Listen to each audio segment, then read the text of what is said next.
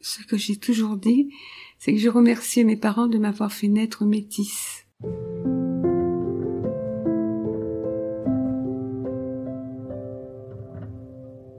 Tout sur ma mère, sur ma mère, tout sur ma mère.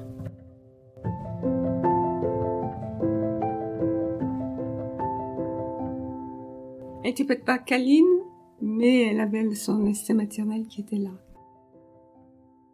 Se retrouver à Paris dans un pays où elle ne connaît personne, avec trois enfants, je pense qu'elle a dû devenir davantage encore adulte. Il y a eu deux femmes quand même assez fortes autour de moi. Et c'est peut-être la raison pour laquelle je ne suis pas assez forte. Ma, ma grand-mère était toujours en deuil, toujours vêtue de noir. Elle m'a dit oui, mais tu ne resteras qu'une fille mère.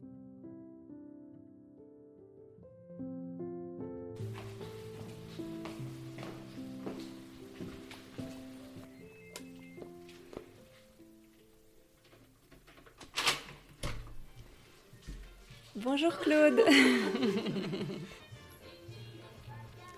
Vous voulez boire quelque chose avant de commencer, chaud, froid? Je veux bien un petit verre d'eau. De l'eau de coco. Ah bah oui, oui, c'est une bonne idée ça. Ah, vous avez ressorti les photos. Oui, j'en ai trouvé quelques-unes, je n'ai pas tout trouvé.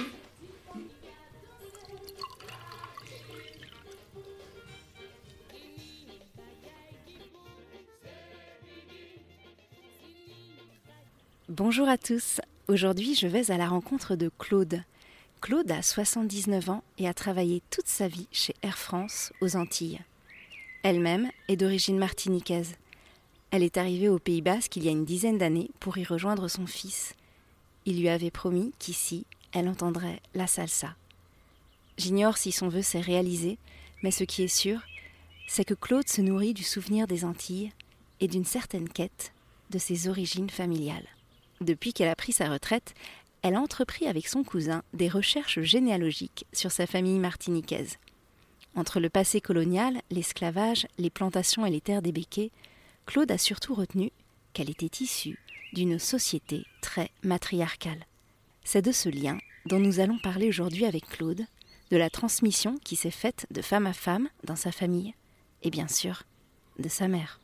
Claude, je voulais vous remercier de me recevoir chez vous, dans votre appartement, où l'on sent, à travers les odeurs de citronnelle et de taketonka, c'est ça? Oui.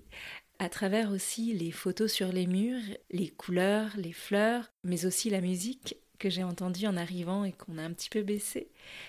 On sent donc que la Martinique et les Antilles en général sont très présentes, même maintenant que vous êtes au Pays Basque. C'était important pour vous de maintenir ce cocon antillais tout autour de vous Oui, c'est très important pour moi. Pour moi, j'estime que ce sont mes racines. Je suis bien au Pays Basque, mais la Martinique me manque quand même puisque j'y ai vécu plus de la moitié de ma vie. Et je suis très attachée à la culture martiniquaise. Donc j'ai besoin de toutes ces petites choses autour de moi pour me sentir encore mieux. Dans votre histoire, euh, la transmission de mère en fille est très importante, puisque vous soulignez vous-même cette filiation matriarcale. Euh, j'aimerais donc bien qu'on parle un peu de, ça, et notamment de votre maman. Si on revenait à ses origines à elle, que savez-vous de l'environnement dans lequel elle a grandi, aux Antilles, en Martinique Et vous allez nous dire un peu plus où exactement et dans quel contexte. Donc, je peux vous dire qu'elle est née dans le nord de la Martinique, côté Atlantique. Sa commune s'appelle Basse-Pointe. Elle est née en 1912. Sa mère s'appelait Marie-Constance Patron. Pas de père. Mais dans la généalogie, j'ai vu qu'il y avait très peu de pères qui reconnaissaient l'enfant. C'est là où vous parlez de, de, matriarcat. de matriarcat. Et ce sont les femmes qui tenaient le foyer, la famille, les enfants puisque le père faisait des enfants un peu partout. Donc, euh, il n'était pas forcément attaché à, une femme. Et concernant ma grand-mère, elle a eu quatre enfants. Le premier a été reconnu par son père. Les trois autres, dont ma mère était la Benjamine, ils n'ont pas été reconnus. Mais quand je regarde les photos des quatre enfants, je ne trouve euh, aucune ressemblance entre les quatre. Et je me demande si c'était le père pour les quatre enfants. Mon cousin me dit que oui, d'après ce qu'il a entendu dire. Mais moi, je, n'ai jamais entendu euh, dire que le père de l'aîné était le père des trois autres. Et votre grand-mère n'a jamais communiqué là-dessus ah, Encore moins que ma mère. Et elle ne vivait pas avec un homme ou, enfin, on l'a jamais vue avec un homme. Euh, elle partait. elle, c'était elle la, maîtresse du foyer et elle partageait pas son foyer euh, avec un homme. Voilà, je pense que c'est ça, vous avez trouvé. Puisqu'il fallait qu'elle travaille, puisque comme je vous ai dit, elle, a été couturière, elle a tenu une boutique, donc euh, il fallait bien qu'elle nourrisse ses quatre enfants.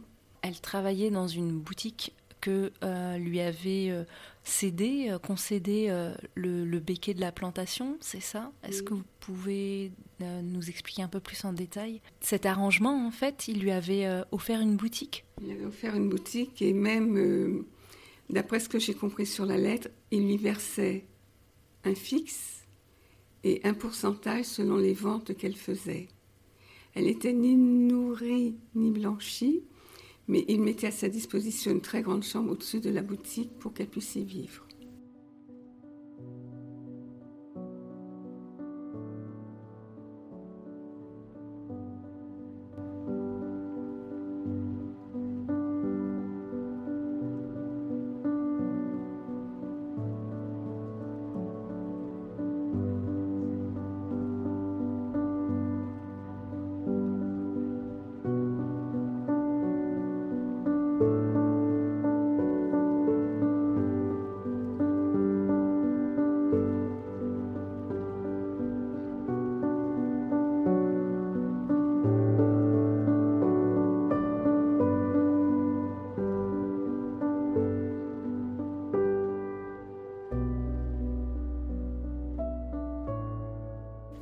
S'attarde sur l'enfance de votre maman, on l'imagine euh, dans cette euh, plantation euh, avec sa maman.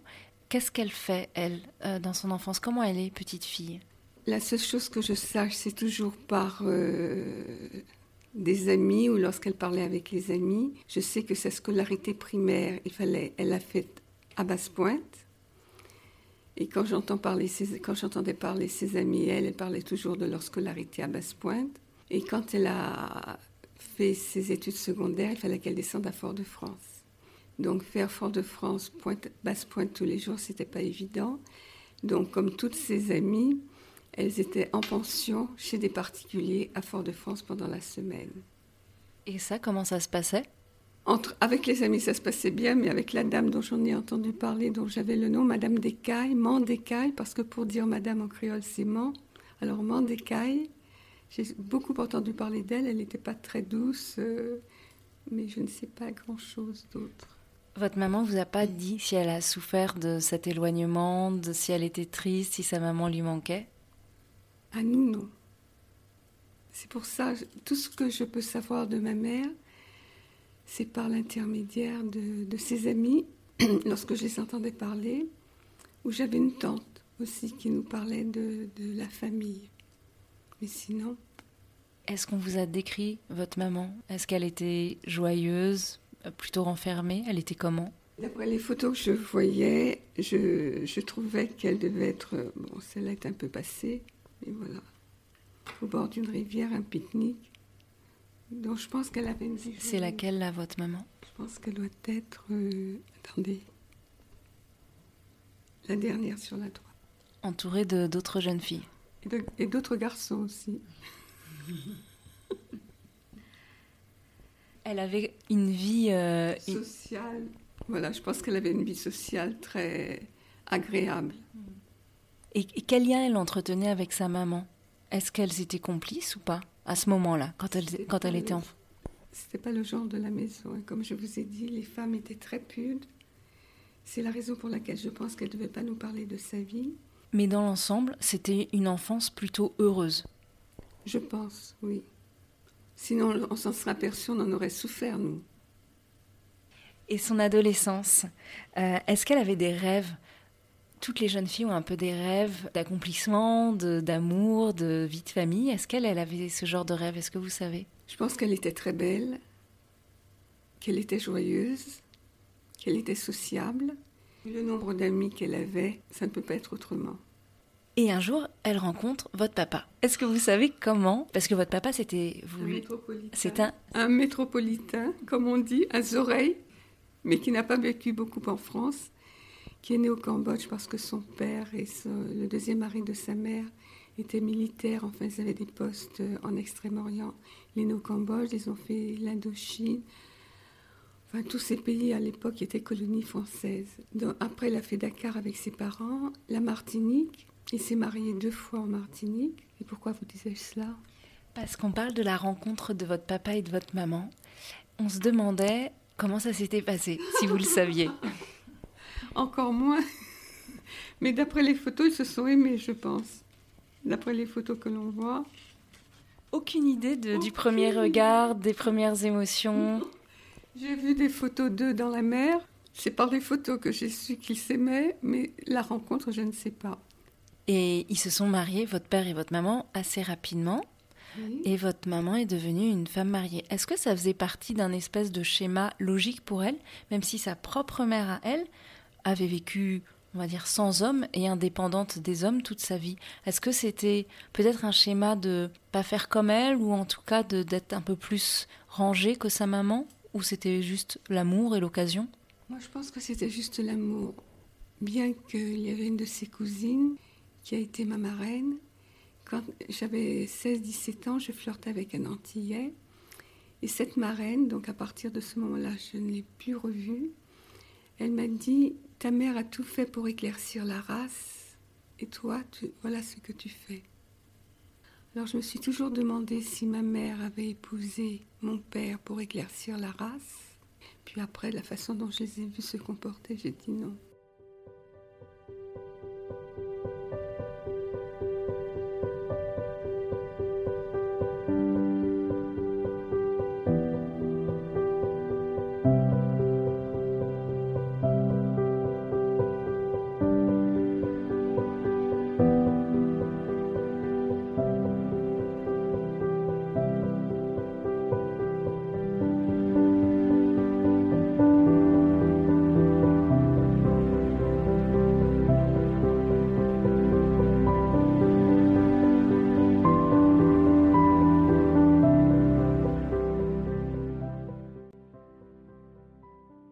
Votre avis, qu'est-ce qu'il a représenté pour elle, euh, votre père? C'était l'évasion? C'était euh, la sécurité?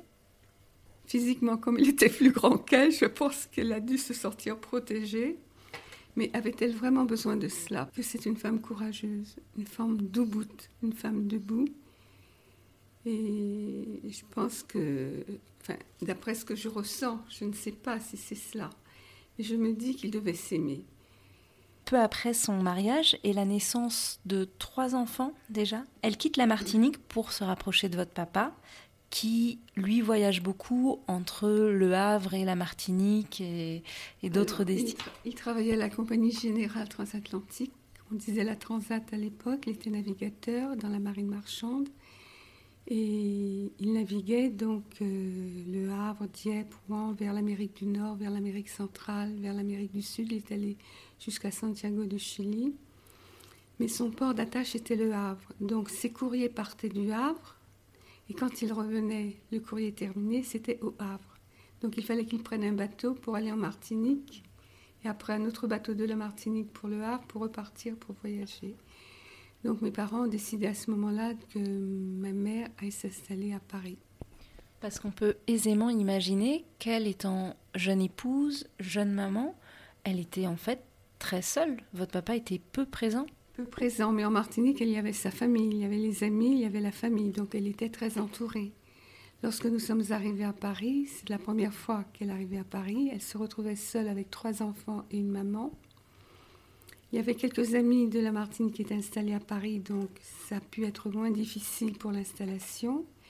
Mais elle s'est quand même retrouvée seule avec ses, un quatrième enfant et sa mère. Et c'est elle qui gérait tout financièrement. Du reste, mon père n'avait pas de compte en banque, c'est elle qui avait le compte en banque. Et le salaire de mon père était versé sur son compte à elle. C'était donc une femme qui gérait euh, les finances du foyer. Et pourquoi sa maman est venue avec elle? C'était la seule fille qui lui restait. Euh, elle avait des sœurs, des cousines. Elle aurait pu rester, mais je pense qu'il valait mieux qu'elle aille avec sa fille à Paris plutôt que de rester en Martinique. Euh, moi, c'est ce que j'aurais fait. Et pour votre maman, c'était important qu'elle soit là, sa propre mère? Oui, je pense, parce que elle a vu que sa mère a souffert d'avoir perdu trois enfants sur quatre. Et du reste, euh, ma grand-mère était toujours en deuil toujours vêtue de noir. On le voit sur, sur une photo. Euh, alors c'est une photo en noir et blanc, mais euh, on voit qu'elle porte du noir intégralement, même euh, son chapeau est noir. Et, elle, a, elle a de l'allure parce qu'en même temps il y a une, il y a une petite plume sur son chapeau. Elle, elle, elle est, C'est le madras, c'est ce qu'on appelle le madras, la tête, la tête attachée. Ah oui, je vois mieux effectivement. Et là c'est une, une coiffe traditionnelle. Traditionnelle. Et quand nous sommes arrivés à Paris, là c'est ma mère qui nous racontait encore, qui en parlait, elle a dit à sa mère, écoute, si tu portes toujours du noir, ça voudra dire que je suis morte aussi pour toi. Et à partir de ce moment-là, ma grand-mère a commencé à mettre du bordeaux, du marron foncé, mais jamais de couleur claire. Sur la photo, on voit votre grand-mère, on voit que c'est une femme euh, très forte en fait. de cette photo se dégage vraiment une grande, grande force dans le regard, dans l'attitude. Et peut-être un peu de dureté, oui. très dur. Je peux le dire, le confirmer, très dur. On n'a jamais eu de geste affectueux avec ma grand-mère. Alors qu'elle était là aussi à l'appartement, du coup elle participait à votre euh, éducation Oui, elle participait. Et lorsque ma mère repartait, partait rejoindre mon père dans un port en France où un des commandants l'avait invité à faire le Havre, le Maroc, c'était notre grand-mère qui s'occupait de nous, il n'y avait personne d'autre. Et elle était devenue, euh, elle avait été atteinte de cécité d'un œil. Donc euh, il y a eu deux femmes quand même assez fortes autour de moi. Et c'est peut-être la raison pour laquelle je ne suis pas assez forte. Pourquoi vous dites ça, que vous n'êtes pas assez forte? Mais À certains moments, je trouve que je le suis, puis à d'autres moments, je me trouve une petite fille. Et je pense que d'autres personnes, d'autres enfants, peut-être que ça, ces deux femmes fortes les auraient obligées, auraient transmis cette force. Mais moi, cela me convenait de me sentir petite fille, parce que j'avais besoin d'être cajolée. Je pense que c'est cela. Et ces deux femmes fortes vous ont protégée Oui, durement, avec des fessées dures, mais elles, elles m'ont protégée. Je ne sais pas pour mes frères et sœurs. En tout cas, c'est la position que vous avez adoptée. Et puis, des amis disaient que j'étais la préférée de maman. Je n'ai pas eu cette impression. Ma mère a toujours dit qu'elle n'avait pas de préférence pour ses enfants, pour aucun de ses enfants. Elle les aimait de la façon dont ils en avaient besoin. C'est une sacrée expression. Elle mettait la, entre guillemets, la responsabilité de l'amour dans ses enfants. Vous l'avez bien cerné. Pensez-vous que ce soit à ce moment-là, au moment où elle arrive à Paris, euh, toute seule quand même, avec sa maman mais sans son mari, et ses trois premiers enfants, pensez-vous que ce soit à ce moment-là qu'elle soit devenue adulte? Je pense qu'elle devait déjà l'être, puisque il a fallu, je pense, qu'elle puisse euh, se trouver proche de ma grand-mère lorsque ma grand-mère a perdu ses trois enfants. Donc je pense qu'elle aussi, elle a dû se montrer forte pour accompagner ma grand-mère. Enfin, je suppose. Je n'en suis pas sûre. Et effectivement, se retrouver à Paris, dans un pays où elle ne connaît personne et qu'elle ne connaissait pas non plus, avec trois enfants, une grand-mère et une mère déjà quand même avec un certain âge, je pense qu'elle a dû devenir davantage encore adulte.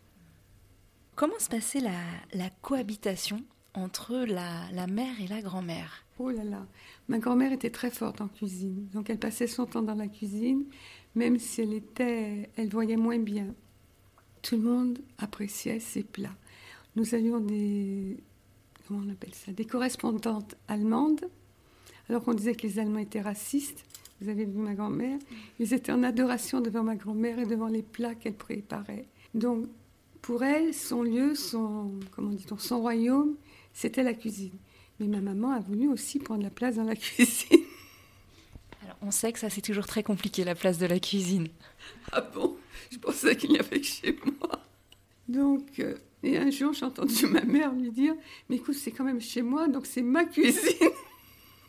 Et depuis ce jour-là, ma grand-mère est repartie dans sa chambre. Elle a dû être un peu vexée quand même. Oui, peinée, surtout que elle faisait du boudin, boudin antillais. Donc à l'époque, on habitait à côté de, des Halles et ma mère allait à l'ouverture des Halles, c'est-à-dire à 5 heures du matin, pour chercher du sang et des boyaux pour qu'on puisse, enfin pas moi, ni ma mère, mais ma grand-mère et des amis faire le boudin à la maison. Et quel souvenir vous avez de, cette, euh, de ces scènes où votre grand-mère faisait le boudin? Ça sentait quelle odeur? C'était quel... surtout, il y avait un ami qui avait des poils aux mains quand il mettait les bras. Ça vous dégoûtait un peu? Comme c'était gras, il y avait qui ça s'accrochait. Mais je mangeais quand même le boudin. Votre maman, quand elle arrive à Paris, euh, elle est noire de peau. Est-ce qu'elle souffre de racisme? Elle est mariée à... grand-mère. Votre grand-mère? Ma mère n'est pas tellement noire. D'accord. Elle est métisse. Elle est métisse. oui, on voit que c'est une métisse puisque lorsque les Arabes, les Nord-Africains la croisaient dans la rue, elle lui disait bonjour, bonjour cousine. Donc elle, était, elle avait un type. Mais euh, antillaise, euh, je ne pense pas qu'elle en ait souffert. Elle n'a pas souffert du racisme Non, en tout cas, elle ne me l'a pas fait, elle ne me l'a pas dit. Et le fait d'être mariée avec un blanc, un métropolitain, ça passait? On ne se posait pas la question. Vraiment, je ne me suis jamais posé la question. Au contraire, ce, ce que j'ai toujours dit, c'est que je remerciais mes parents de m'avoir fait naître métisse. Mélangée, j'adore être métisse et je trouve que c'est une richesse. Mais ma mère, je ne sais pas si elle en a souffert. De toute façon, je pense que ça devait lui passer par-dessus la tête. C'était sa force. Oui. Et puis elle avait d'autres choses dont elle devait s'occuper pour ne pas s'arrêter à cela, me semble-t-il. Et la maternité, pour elle, c'était, c'était une évidence? Est-ce que vous pensez qu'elle avait euh, les armes pour devenir mère, pour la vivre pleinement? Est-ce qu'elle vous a dit quelque chose à ce sujet? Elle ne m'en a pas parlé, ou elle ne nous en a pas parlé. Elle, ne s'est jamais ouverte nous. Tu vois, je, lorsque ma sœur a eu ses règles, donc ma sœur aînée, j'ai vu, j'étais dans la, pièce à vivre, comme on dit maintenant, et j'ai vu même ma grand-mère et ma sœur passer, aller dans la chambre des parents, et après ma sœur m'a dit pourquoi, c'était pour lui expliquer ses règles, etc. Donc c'était un sujet tabou, il ne fallait pas en parler devant moi ou devant d'autres. Il y avait quand même beaucoup de tabous et peut-être beaucoup de pudeur par rapport à... Je pense que c'est plutôt de la pudeur. Et du reste, quand moi j'ai eu mes règles, j'ai eu des problèmes, j'ai eu euh, déviation du bassin, enfin, etc. Et les médecins, donc j'avais été hospitalisée, et les médecins me posaient des questions. Est-ce que tu aimes ta mère? Est-ce que tu préfères ta mère ou ton père? Est-ce que tes parents t'aiment? Est-ce qu'ils te préfèrent? Etc. Et j'étais choquée de ces questions, et je m'en souviens jusqu'à maintenant.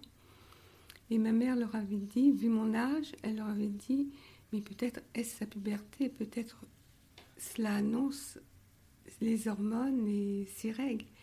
Les médecins lui ont éclaté de rire au nez en disant, mais pensez-vous Et même pas une dizaine de jours après être entrée de l'hôpital, j'avais mes règles. Donc, elle avait l'instinct déjà maternel. C'est ce qui m'a fait comprendre qu'elle était... Elle était peut-être pas câline, mais elle avait son instinct maternel qui était là, qui existait. Et le féminin, elle avait une conscience du corps féminin. Ah oui, je pense que oui.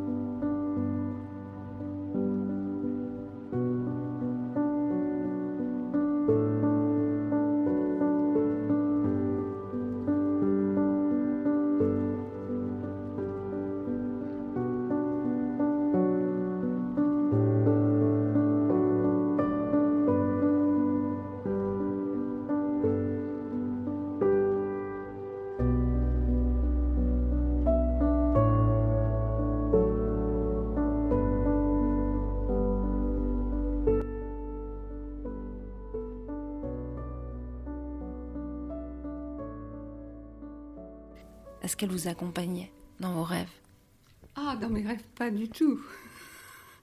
pas du tout. J'ai voulu faire de la danse classique. être danseuse classique. Donc elle a, accepté que je prenne des cours de danse. Tout reste, c'était nous étions dans les halles et les cours de danse avaient lieu à la Nation. C'est notre grand-mère qui nous emmenait aux cours de danse. Et puis, comme je n'ai pas travaillé assez bien, elle m'a supprimé mes cours de danse. Et quand le professeur de gymnastique du collège a su qu'elle m'avait interdit les cours de danse parce que je ne travaillais pas assez bien, elle l'a convoqué. Elle a dit qu'elle n'a pas le droit de faire ça, que je suis douée pour la danse et il faut que je reprenne des cours de danse. Ça a dû être un terrible affront pour votre maman d'être convoquée par, euh, par euh, le professeur. Convoquée est peut-être un terme que j'exagère, hein, mais pour moi, ça me fait du bien d'utiliser ce terme. Et mais tout de suite, on, le professeur nous avait donné des adresses, donc tout de suite on y est allé. Et le cours avait lieu à Montparnasse, dans, un bel immeuble, je ne sais pas si c'est haussmanien, non, puisque c'était à Montparnasse, mais enfin un très bel immeuble. Mais quand on rentrait sous la porte cochère, au fond, il y avait un bar avec des prostituées. Donc on n'est même pas monté voir le cours de danse. Moi-même, j'ai dit à maman, ah non, je ne me vois pas venant toute seule le soir à ces cours de danse. Et je n'ai pas repris de cours de danse. Un petit peu influencée par votre maman quand même. Oui, finalement, parce qu'elle aurait pu me dire, mais c'est pas grave. Non, elle m'a dit, d'accord, on repart. Est-ce qu'aujourd'hui, c'est un regret pour vous de ne pas avoir continué euh, la danse? Oui, parce que je pense que j'étais faite pour ça. J'étais plutôt faite pour euh, être artiste, faire du théâtre, chant et danse classique. J'étais plutôt faite pour ça. Et douée, paraît-il, pour cela aussi. Donc il y a un petit, un petit regret à cet endroit-là. Et du reste, mon fils, quand il m'a dit qu'il laissait tomber les cours de droit, parce que lui était au courant, et qu'il voulait faire du dessin, il m'a dit ne me fais pas ce que mamie t'a fait. C'est-à-dire l'empêcher de faire des dessins. Je ne l'ai pas empêché. Je lui ai simplement dit il y a beaucoup de personnes qui sont douées, donc il faudra que tu travailles, travailles, travailles. Pensez-vous qu'elle voulait vous élever à la dure ou quelque chose comme ça? Vous endurcir? Je pense, je pense. Même si ce n'était pas très visible pour elle, mais je pense qu'elle voulait faire de nous des, des gamins, des, des enfants au devenir adultes bien droits. Donc vous, de, de, cette enfance élevée par deux femmes, c'est pas la tendresse qui reste? Non, que nenni. Pas de tendresse, mais après, maintenant, comme je suis devenue adulte, je peux comprendre. Même si cela m'a manqué, mais je peux essayer de comprendre pourquoi elle ne l'était pas. Puisque ça n'a pas dû être très facile pour ma maman d'être à Paris, seule, elle élever quatre enfants à tout gérer. Donc euh, voilà.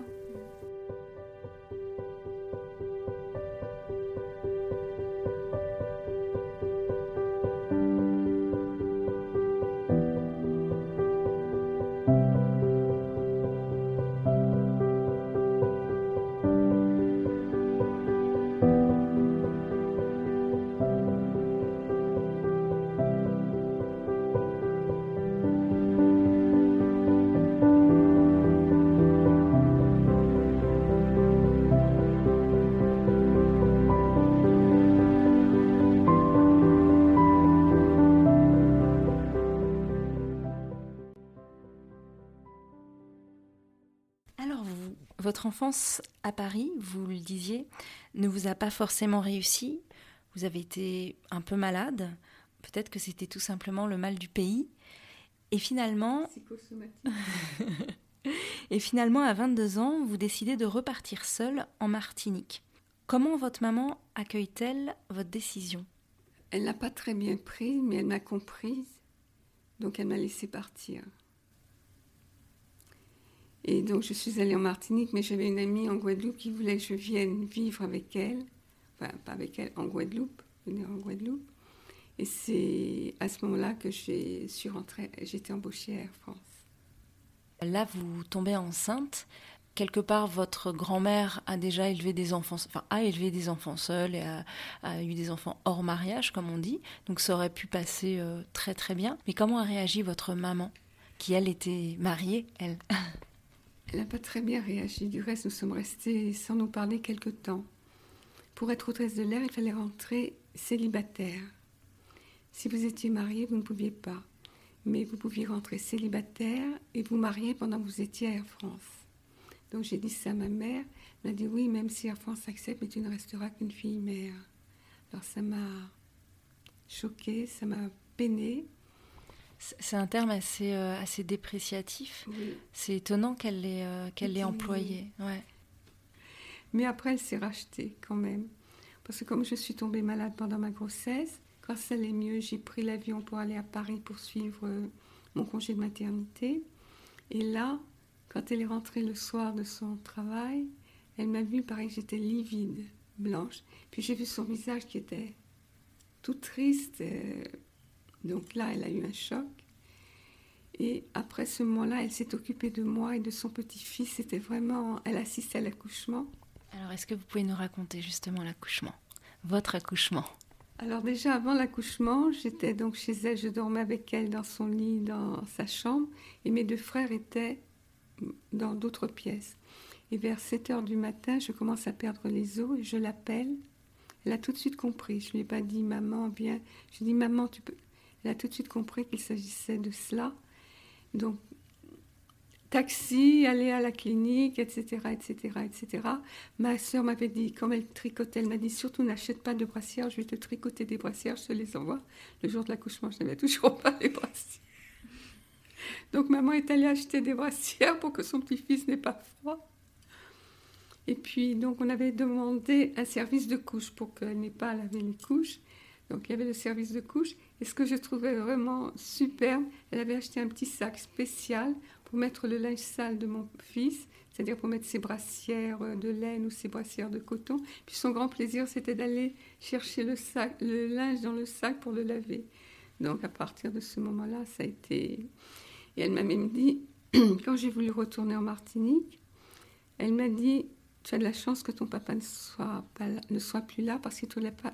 Non, pardon. Il ne t'aurait pas laissé repartir ou alors tu repartais mais tu laissais le bébé ici. Donc pour vous dire, elle s'est... Elle a gardé un amour pour son petit-fils. Euh. Et elle a été près de vous au moment où vous accouchiez? Elle était avec vous dans la salle d'accouchement? Oui, elle, y était. Et je regardais son visage parce qu'on m'a fait une épisiotomie coupée pour elle. C'était pas grave, c'était pas sensible pour elle. C'est quand on a dû recoudre. Et là, je l'ai vu faire Oh ma chérie, ça voulait tout dire. Donc là, quelque part, elle ressort son amour pour vous et, sa tendresse. Oui, vous allez me faire pleurer. vous, vous revivez un peu les événements. Moi, je trouve ça très fort que vous ayez pu vivre. Alors, c'était même pas, sans doute, même pas calculé qu'elle ait été là près de vous pour votre accouchement. C'est quand même rare d'être accompagnée par sa maman à ce moment-là. Je trouve, là, il y a vraiment une. Euh, bah aujourd'hui, c'est le mari qui prend la place, mais je trouve qu'il y a vraiment une, transmission euh, très très belle en fait. Je sais pas ce que vous en pensez. en tout cas, j'étais ravie qu'elle soit là avec moi. Et le papa, je ne sais pas si j'aurais autant apprécié. Oui, peut-être, sans doute. Mais que ma mère fût là, euh, je trouvais ça génial. Très important. Et ça marque, euh, ça marque une vie, en fait. Ça marque aussi la vie de votre fils, quelque part. J'en ai parlé devant lui. Euh, il était présent, mais je ne sais pas si lui. Ah, si, parce que quand il a eu sa fille, il a été présent à l'accouchement et il a été très ému, très touché. Donc, je pense que oui. Donc, après la naissance de votre fils, vous restez quelque temps à Paris, puis vous décidez de repartir aux Antilles. Votre père, à cette époque, est déjà décédé et euh, votre maman reste à Paris. Il lui restait trois enfants à Paris. Comment a-t-elle pris votre départ à nouveau? Elle ne l'a pas vraiment montré, mais je pense qu'elle aurait préféré que je ne parte pas. Elle ne devait pas me sentir assez forte pour assumer cet enfant seul, puisqu'il n'était pas encore question de mariage. Et je me souviens, un ami lui avait dit, tu vois, elle est forte, laisse-la faire sa vie. Oui, quelque part, comme vous disiez, elle vous avait quand même très protégée avec sa propre mère et, peut-être qu'elle s'imaginait que vous n'aviez pas... Les forces, la force nécessaire pour euh, affronter cette vie. Peut-être que vous, inconsciemment, vous vouliez lui prouviez que vous pouviez vous débrouiller seule? Je pense, je n'y avais pas pensé, mais tout à fait, parce que même à l'époque, jusqu'à maintenant, maintenant je commence à devenir une grande fille, pour m'acheter une paire de chaussures, il fallait que j'ai l'accord, enfin, l'assentiment de ma sœur ou de ma mère ou d'une amie. Je ne pouvais jamais faire un choix toute seule. Mais là, j'ai fait ce choix de garder l'enfant. Et là, je pense que c'est, surtout à cette époque, c'était un choix dont je suis fière, que je ne regrette pas. Voilà. Parce que vous avez eu des pressions pour, euh, pour avorter? Du côté du père, enfin pas de, du côté de ses parents. Euh, son père m'avait même, nous avait même emmenés chez un gynéco pour faire cela. Donc le gynéco nous avait reçus l'un après l'autre et je lui avais dit c'est ou maintenant ou si vous me laissez partir, je ne reviendrai pas. Et lui m'a dit qu'il n'était pas un boucher et qu'il fallait qu'il voie le papa, donc euh, le père de mon fils. Et donc après, il nous a reçus tous les deux et il nous a dit non, vous le gardez puisque tous les deux vous le voulez. Le, père, même si vous n'étiez pas marié, le père lui aussi a exprimé son désir de le garder. Oui. Et s'il n'avait pas exprimé ce désir de le garder, de toute façon, je le gardais. Là, vous avez pris votre décision. Oui. C'est très très fort et ça, c'est un vrai acte de d'auto euh, détermination, d'autonomie. Alors vous retournez aux Antilles notamment pour retrouver euh, le papa quand même de, votre fils et, euh, l'épouser après cette naissance. Mais vous, vous ne tardez pas à, rentrer à Paris pour le suivre, lui qui fait ses études. Et là, vous retrouvez votre maman. Euh, comment ça se passe? Ça se passe bien avec elle, comme ça ne se passe pas bien avec mon mari. Donc elle essaie de me protéger, etc. Et puis au bout de quelques temps, j'ai dit que je ne pouvais plus continuer à vivre comme il voulait que je vive. Et j'ai dit à ma mère, euh, ne sois pas fâchée, ne sois pas triste, c'est moi qui ai pris la décision, je demande le divorce. Et j'ai senti un de sa part. Elle, était, elle se trouvait rassurée que je me sépare de lui. Donc elle vous a accompagné, elle ne vous a pas du tout, euh, pas du tout rabroué par rapport à, aux conventions sociales. Non, pas du tout. Ça n'avait plus rien à voir par rapport à tu resteras toujours une fille. elle vous accompagnait. Oui. Alors à la fin de votre vie, alors que vous étiez reparti vivre aux Antilles, vous avez décidé de prendre votre mère chez vous et de vous occuper d'elle jusqu'au bout. Pourquoi ce choix? Pourquoi c'était important pour vous de le faire? Parce que c'était ma mère, pas parce que c'était ma mère, euh, mais parce que c'était ma mère que j'aimais et que voilà, je ne pouvais pas faire autrement. Même si c'était difficile, il y a eu des moments de rire et. Moi, j'ai l'impression dans tout ce que vous nous racontez que, en fait, ça n'a pas toujours été rose. Votre mère, elle n'a pas été spécialement euh, tendre avec vous pendant votre enfance, mais avec l'âge, ça s'est radouci et que vous, dans vos souvenirs, vous gardez le beau de votre maman, vous gardez le positif et tout ce qu'il y a de, beau en elle. Oui, et pourtant, quand elle était encore là, à certains moments, j'avais de gros griefs à lui faire, mais j'ai même oublié. Parce que ma sœur, lorsqu'il y a eu ses obsèques, ma sœur a dit au prêtre, elles, elles étaient fusionnelles toutes les deux. Peut-être, oui. En tout cas, moi, j'étais très fusionnelle à elle. Et aujourd'hui, est-ce que vous pensez qu'il y a quelque chose d'elle qui perdure en vous? Ça va vous paraître léger, mais ce qui perdure en moi, c'est la convivialité, l'hospitalité, recevoir, sans chichi, recevoir parce qu'on a envie de recevoir et d'être avec les gens que l'on reçoit. C'est pas du tout euh, anecdotique, enfin c'est pas du tout euh, léger, c'est très, c'est essentiel en fait dans le lien. C'est ça qu'elle vous a transmis de fondamental. Oui. Et si vous pouviez euh, bah, elle n'est plus là aujourd'hui, mais qu'est-ce que vous aimeriez lui dire? Elle sait que je l'ai aimée. Je lui demande pardon. Pardon. de n'avoir pas été de n'avoir pas été patiente avec elle sur les, les moments de fin de vie. C'est des moments très durs, où elle, elle-même, elle, elle, avait perdu beaucoup de ses moyens. Oui, à certains moments, elle agissait comme une enfant, puis à d'autres, elle, elle me parlait en anglais, c'est pour vous dire, à 95 ans. Donc elle gardait beaucoup de, de sa grandeur aussi, elle. Même, son ah oui,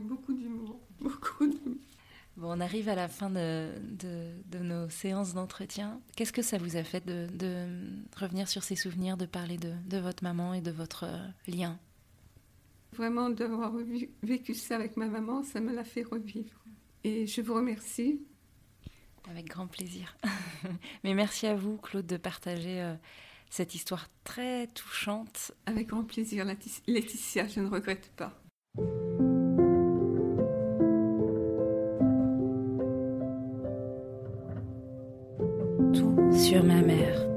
Sur ma mère, tout sur ma mère.